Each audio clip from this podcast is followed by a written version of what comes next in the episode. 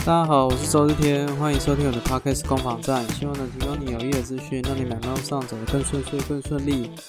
大家这一周过得还好吗？有没有人跑去这个卡达看球赛呢？还是被这个选举的广告轰炸？最近这个国际局势真的是动荡不安啊！那像还有那个飞弹打到 打到别的国家的，都在想说到底会不会出什么状况？那我只我觉得就是现在其实好的事情也有了，那不好的事情也有。其实我觉得都很多很多不同，还有印尼还有地震啊，对啊，地震好像也蛮严重的。那我只能说，就是我想这个动荡不安就是现在的一个常态啊。那也希望说这样动荡不安的这种市况啊，呃，你这边收听节目的你啊，是过得顺顺利利的，对啊。那房地产也是一样啊，房地产最近啊，这个非常的冷清，哈哈，冷清到我都觉得这个是不是杜小月还是要想一下有没有这些时间啊，可以去安排做一些其他的事情啊。对啊，因为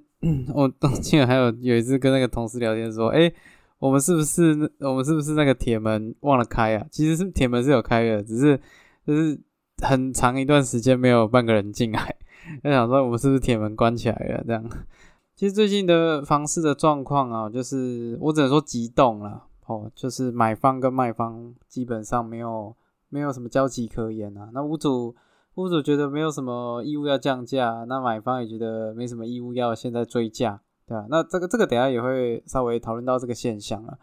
那至于说很多人会关心的是，那到底房价会不会跌？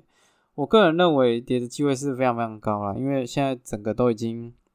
量已经缩到个不行哦，整个可能原本整个市场上面有十个买方，呃，更正了，原本市场上可能一百个买方要买房子。那现在成交量一直萎缩，就代表说这个买方已经所剩无几了。哦，比如说原本有一百个买方在市场，然后因为很越来越多人不想买房子，所以最后买方可能只剩五十个啊，五十个、三十个、十个，那所以买方一直变少嘛，所以成交量才一直变少啊，对吧？那再加上说屋主又没有，就普遍来讲啊，没有跟买方的这个想法没有什么交集。哦，所以你说大幅度降价导致成交巨升的这种状况也没有发生，所以我个人认为这个成交量会再缩，哦，十月、十一月会一直缩，甚至十二月我觉得也会缩，对啊，那缩到一个紧绷的时候，就会出现这个拐点啊，拐点这种 U 型的一个反转，就是代表说，呃，已经到了一个一个临界点，那到时候就会从卖方市场变成买方市场。这是我个人的一个想法的预测了。那我觉得这个周期，我觉得它的消化，因为房地产反应速度没有这么快。毕竟像升息的压力，你也可能要付了一段时间，你才会觉得说，哦天呐，压力有点重。不然人家在呃要降价或者是卖房子，这些都是很末端的一个选项啊。在可以咬牙撑过去的情况下，大部分人都不太会选择降价，因为房地产这种东西它降价，它。如果只有一一趴两趴，可能就是就就是几十万，对啊，甚至有可能几几百万都有可能了，对啊，所以在这个情况下，呃，我觉得要动会会动，但是要在一段时间，可能我觉得 maybe 第第，我觉得第一季明年第一季的尾巴哦，三月可能会开始有，我我预测是这样子了。那当然快的话，可能一月就会有一些状况了，对啊，那所以。这个这个 这杜杜小月啊，哦，他放寒假这样子，整个就是落差蛮大的。那当然市场上如还是有很多刚性需求的客户有有关注了。我发现其实都有人在看房子，可是他发现说价格没有动，他就不看了。对啊，啊很多屋主也在想说啊，我知道市场要降，但是但是应该不会降到我这一间。对啊，这上周也有跟各位讨论到，就是反正。反正其他人的房子都会降价，但是我的很特别哦，I'm special，对吧？就不太会变动，对啊。大概目前的市场氛围是这样子啊。呃，等一下也会讨论到这样的一个现象啊，还有我一些对于这个现象的一些建议。好，那呃，我有观察到，其实也不只是台湾的房地产不好了，像其他世界各地的房地产表现也是很多落差了。我看到说这个纽西兰啊，纽西兰受到这个高房贷利率的。的这个影响啊，造成房地产市场暴跌。那有屋主啊，为了这个在低迷的市场里面脱颖而出哦，就居然寄出了买房送特斯拉的这个促销策略哦，啊，就是呃，他他有一个大概一百八十万美金哦，大概五千多万的房子了哦啊，五间房哦的一个产品，然后就是说，如果你买我这个房子，我就送你一台呃。大概价值台币两百二十七万的特斯拉，希望从这个低迷的房市哦杀出重围啊！这这个有没有效果呢？嗯，这个有待商榷哈。这个地点它是在奥奥克兰的，如果你有想要买奥克兰的房子，可以稍微留意看看。那只是说为什么会寄出这样的这种大手笔，然后影响还是有限，因为因为这个房子啊周遭啊还有四百多间房子在出售，卖压很重啊。所以你可能卖特斯拉也也，你可能要送五台特特斯拉，可能才会比较有些亮点。送一台可能这会有那种那个军备竞争的感觉哦。你送一台，我送两台；你送两台，我送三台。啊，像这还有四百多个案件，所以我觉得要脱颖而出不是这么容易啊。那除此之外，我还有查到说这个大陆啊，哦，大陆的这个房地产最近状况也不是很理想。虽然说，呃，就是政府已经有寄出相关的优惠的一些措施，哦，鼓励房地产的一些措施，嗯，还是没有很明显的起色。那我看到一个很很特别的，就是有一个那个地铁公司，它也有转型，哦，卖卖房子，然后它就是如果你们有买。他们这个这个子公司建设公司哈，呃，你就可以享有免费坐地铁十年的福利。他这这坐地铁的公司哈，转型做建商啊，所以所以像呃，我记得前一阵子也有跟各位分享，有些不管是什么中华电信啦，或者是这个大同啊，哦，这个东阳啊。啊，都也也有他们有那种转型建商的味道，我不知道会不会什么买房送电锅，送大同电锅，送你送你一打这样，对吧？或者是这个这个这个中华电信的嘛，哦，那就是买房送网络吃到饱，好像好像都吸引力有限，但是但是这就是为了要去应应现在的这种市场利空的一个氛围啊的一些促销的手段呢。好，那。我有查到一个很有趣的，就是广东啊，哦，广东，哎，抱歉更正了，是深圳，哦，深圳有一间呃中介公司哦，它它是它很特别哦，它这个那个那个门市啊，你进去有分左边右边嘛，好，那它左边的话就是柜台，那一样是在卖房子，好，那就是有些接待桌啊，有些房仲啊，有些办公室啊，哦等等的，那结果它右边呢，它右边是在卖肉，哦，卖肉不是。那种女生跳钢管还是什么的，他卖肉，他真的是卖肉，他是一个肉贩在卖肉，哇，超酷的！因为这个，那他就是要，呃，他他有这边有做一个说明啊，就是说这是一个有人情味的这个中介门市，希望说跟老百姓可以密紧密相关。在特殊时期，盈利模式、创新模式层出不穷的情况下，对这个地产中介的老百姓哦，更是受益良多。他就透过这个卖肉，这是一个一个有点像跟市场做结合啦，然后来吸引你，然后顺便哎，我我买我买一斤猪肉啊，顺便看一下房子，我觉得是蛮有特色的啦。那他可能那个区域哦，也许最多人聚集的地方就是市场哦。那我觉得他会这样做，也是有他的考量在啊。其实真的，真的是影响蛮多的啦。其实世界各地的这种呃房屋的这个行销的状况哦，包括说美国啦、英国啦、欧洲啦，其实大部分都因为这个升息的关系而造成这个房价的一些影响啊。那甚至是这个这个香港哈，我有查到香港香港他们没有说送什么东西，但是他们写的非常的露骨，因为我们知道说。房仲在卖房子啊，他们都会贴一些广告在那个门口的橱窗上面，然后他那个橱窗上面呢，他就直接写说“生不逢时”哈，欲哭无泪，爱的深，批的深，爱的真，就是你批你砍价砍得很凶哦，你就真真的是很想要买这个房子。还有什么低血价双车位，绝不留恋回到七年前，我，这真的是很很，我觉得很绝望吧？我想，哎，这个好像。不卖就是啊，拜托大哥大爷们，赶快来跟我买房子吧！这样，但是他就举一个例子啊，就是说四十二岁的一个人力资源的经理在 A D Chain 最近吞了这个五百四十万港币的一个损失，换算成呃美金的话，大概是七十万。那呃，如果这样算起来，大概赔了两千万左右哦。卖了他一个在香港大学附近的一个一个公寓哦。他说这是他在房地产上啊最大的一次损失，即使多次的降价哦，那还是还是花了一年半哦才卖了这个啊四十六平方米啊的这个房子找到买家哦。那整个香港的局势，二手房大概下降了百分之十七趴哦。香港的房价二零预计二零二三年哦，高盛预计会跌再跌三十趴了。哦，那其实是一个很可怕的一个跌幅啊。那也可以想象得到，为什么他们的橱窗会写这种 低血价双车位绝不留恋，回到七年前的这种这种标语啊。这个现象其实我我觉得啦，也是反映出因为之前的房价飙升太太快太高，那所以现在的跌幅这种反弹的力道啊，就是非常非常的强啊。那所以呃，在这个世界各地的房产都。不是很理想的情况下，我真的觉得对于台湾的这个房地产的走势，我认为一波修正是在所难免啊。我实在是没什么理由说，呃，结束之后那还会再好一波。我觉得这几率真的是偏低了，好偏低。好，那呃，只是说这个香港的这个状况，也让我想到说，我很久以前有看过一部这个香港有关于房价的一部电影。啊，这部电影蛮特别的。那呃，也是我这一次的这个标题哦。它这部电影的名字叫《维多利亚一一号》。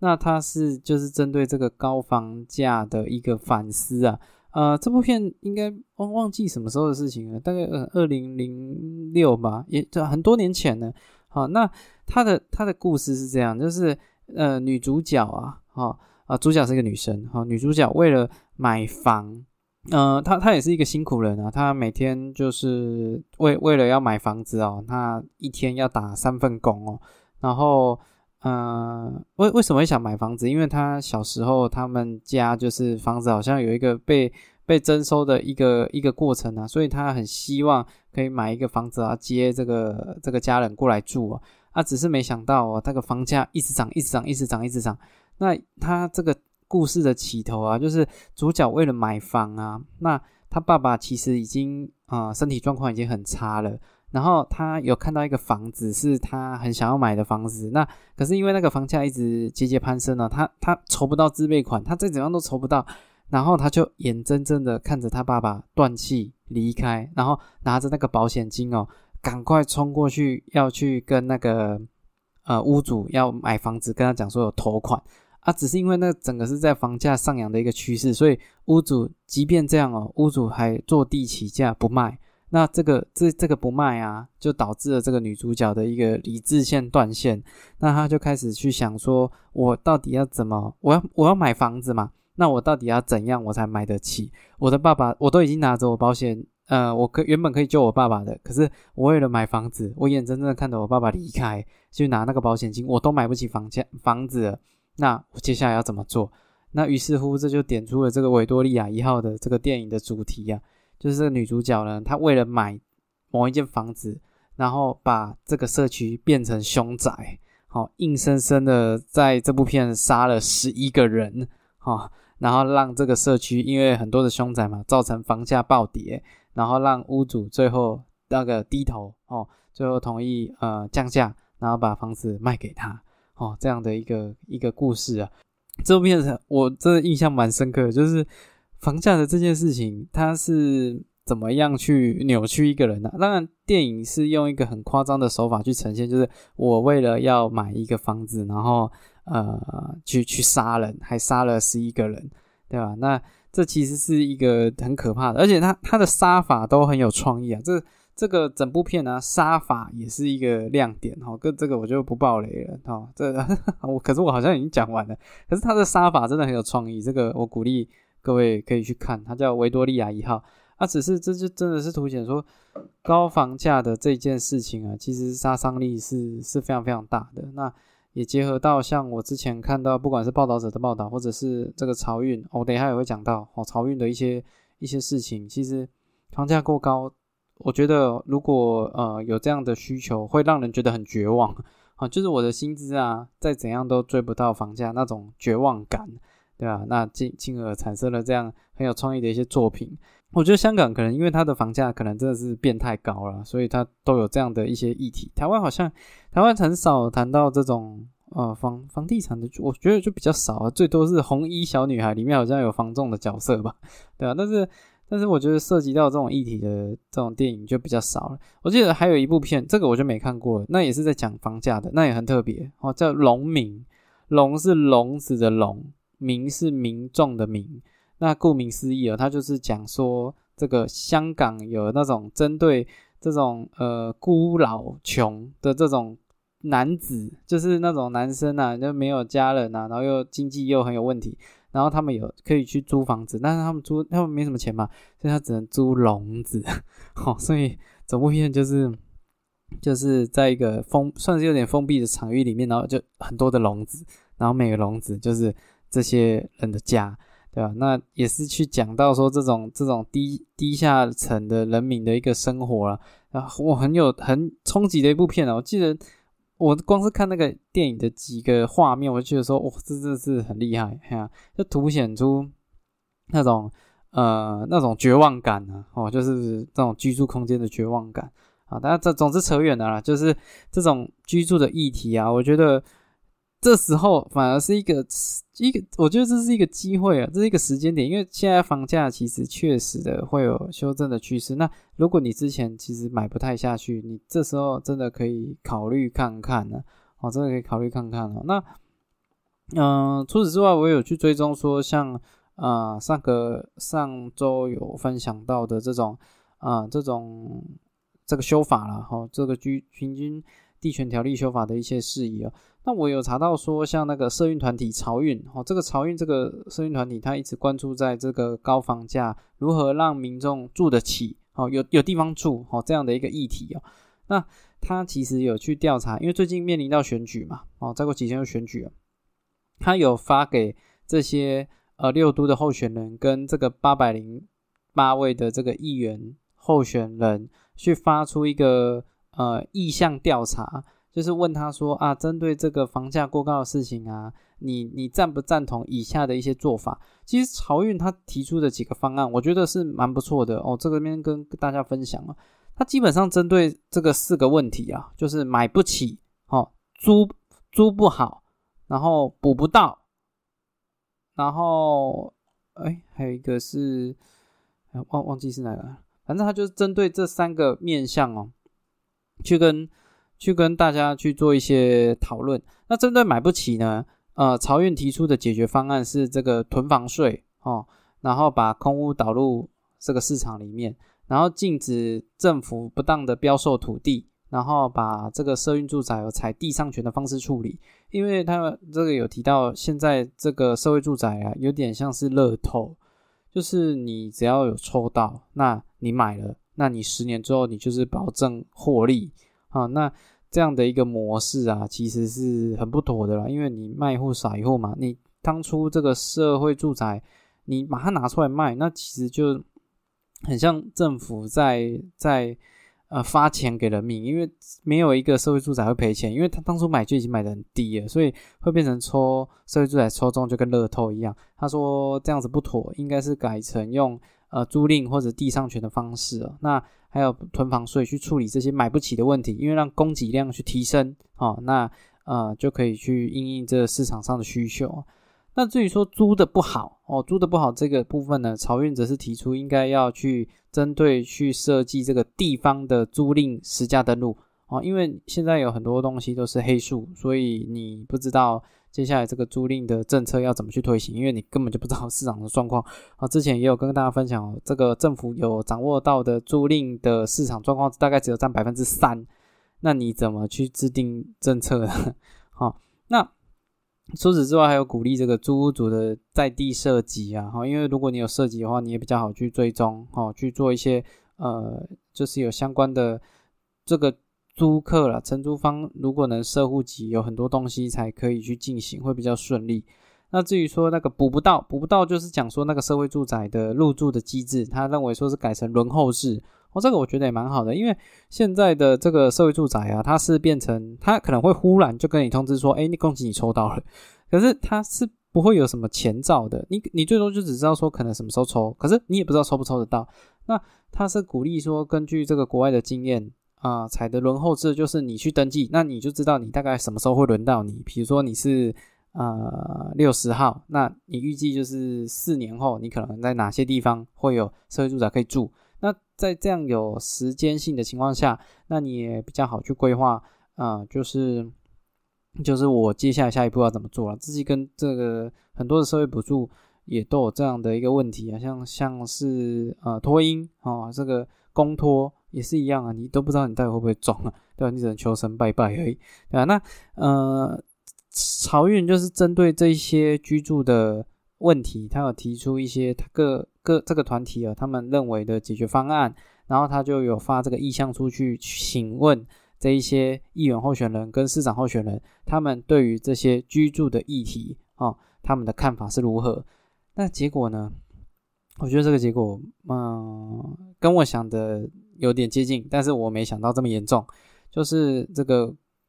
大党国民党跟民进党愿意针对这个居住议题而去做一些表态哦，去回复这个问卷的人其实很少。那当然你会说啊，我没有必要，你发什么我就回什么吧。可是。居住正义这个东西其实是一直有提到的，可是今天面临到这个议题啊，却这个最大的两党却都不太愿意去碰这个议题，对吧？所以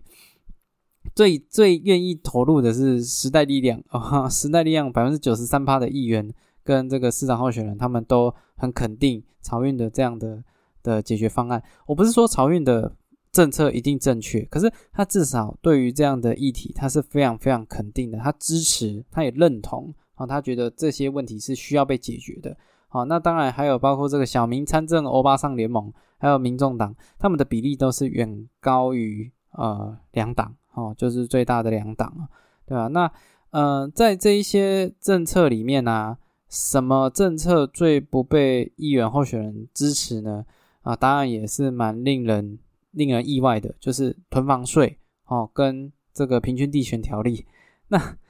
这这真的很冲突了哈。这个之前有跟各位讲到嘛，就是八百零八位的议员候选人里面，总共有一百一十七位有建商的背景啊，对吧？那你说这个有没有关联？嗯，我我觉得多多少你要说没关联，我觉得是很困难的。因为囤房税就是，呃，如果你房子是闲置在那边，那透过税制来鼓励你拿出来出租，就我给你刻刻一些空屋税了，哦，然后鼓励你拿出来去活化，那这样子，我我觉得它基本上它是很多好处在啊。那平均地地权条例更不用讲了，它是禁止预售转让啊，还有禁止炒作这些行为。可是这些政策，这些呃议员其实都。不是很支持，对啊，我不知道他是不是认为他如果今天被贴上居住正义的标签，他就没办法得到呃一些金援，或者是受到一些处罚的机制嘛？不然他就选择支持嘛？我认为是这样子啊，对啊，那呃，所以针对这样的这个漕运的这个意向调查，其实我只能说绝大部分的这些议员，好是。没有这么这么去，呃，就我讲难听一点，口是心非了。不管他嘴巴怎么讲，但是他这就做的事情跟想的想法，可能真的没有这么 match 了。所以你说这样的一份报告，呃，我会不会拿来参考，作为我议员的的这个投票的一个参考的呃这个数据？我认为是会的，哦，我认为是会的，因为我这样看了，我才发现，哎。我这个区域的议员候选人有哪些人是支持嘛？哪些人是不支持？对吧？那呃，就有些事情啊，正确的事情你不是用讲的而已，你是真的要去做了。当然，这个政策的承诺只是第一步。那你说后续会不会真的会呃言行如一？当然还要再看后续的追踪。但是他至少表态了，而不是说有一项有一些议员他是连这个立场哦，你都很暧昧，你都不知道他到底是。嗯，会不会为这个居住去尽一份心力啊？哦，所以我觉得这个东西我是会绝对会去参考的，而且我会依这个内容去决定我的议员要投给谁。OK，那各位可以去查查看，在打关键字打潮运，潮是鸟巢的潮，运是运动的运，那你可以看到，呃呃，他们的 FB 会有比较完整的资讯，可以去看 FB 会比较好，对吧？那嗯，所以在这样的情况下。我觉得大家可以再再去观察一下这整个的一个一个走势啦。OK，好，那嗯，今天的这个攻防战第六十六集我就分享到这边。然后今天的议题比较比较轻松，因为前阵子跟大家聊太多都是很，我觉得相对比较生硬啊，好，比较生硬。那今天聊一些比较轻松的议题，那也希望你会喜欢。OK，啊，那也谢谢你收听到节目的最后，那也祝你有愉快的一天。那我是周志天，今天的节目到这边，拜拜。